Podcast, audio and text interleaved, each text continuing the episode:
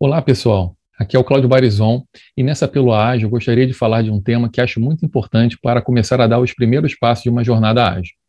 Cada vez mais as organizações estão entendendo a importância de se construir, lapidar e disseminar o seu propósito.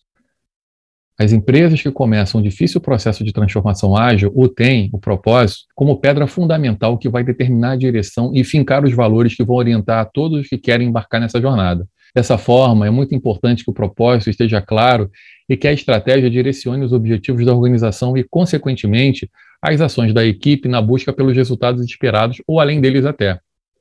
Para alguns, falar sobre o propósito, missão, visão, valores parece óbvio. Para outros, parece bobagem. São aquelas frases de efeito que se constroem no planejamento estratégico e não são usadas mais para nada.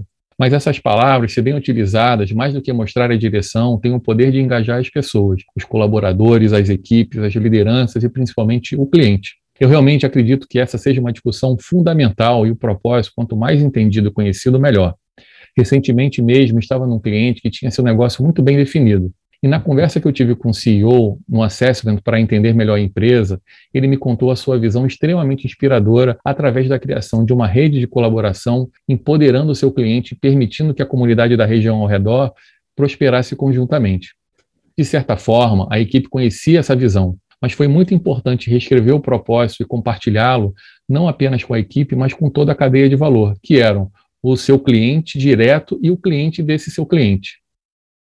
Eu acho que esse trabalho foi muito inspirador para todos, principalmente por ter permitido que a equipe participasse ativamente na construção e validação da estratégia, depois que o propósito e a direção ficaram claros. Foi bonito ver como a equipe saiu engajada com a empresa e com esse propósito. O propósito é ainda mais relevante no outro ponto muito sensível das organizações atualmente, a retenção dos seus talentos.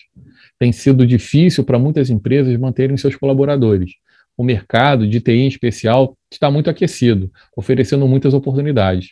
São muitos os fatores para reter os profissionais, mas posso dizer, pelo que tenho visto, que essa tarefa tem sido muito mais fácil para aquelas empresas que trabalham bem o propósito e mantêm suas equipes engajadas. Portanto, vale muito a pena investir na definição e disseminação do seu propósito dentro e fora da empresa.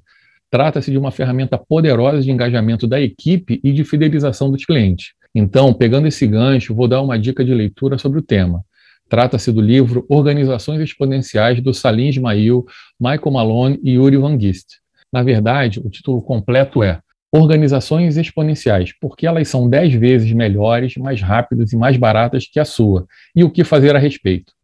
No livro, os autores identificam como surge uma organização exponencial, que foi um termo que apareceu na Singularity University, uma organização exponencial é aquela cujo impacto é desproporcionalmente grande comparado ao de empresas similares, em função do uso de novas técnicas organizacionais que alavancam as tecnologias aceleradas. Esse tipo de organização pensa grande. Ele tem o que os autores chamam de PTM, Propósito Transformador Massivo, que é uma declaração aspiracional e inspiradora. Não se trata do que a empresa faz, mas o que ela aspira a realizar. São declarações que pretendem capturar os corações e mentes, as imaginações e ambições das pessoas de dentro e principalmente de fora da organização.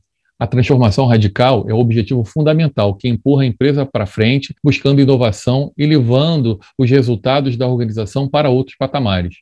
Eu falei que é uma dica e de fato é, mas na verdade eu acho que esse livro é leitura obrigatória nos dias atuais. Valeu, gente. Até a próxima. Thank you.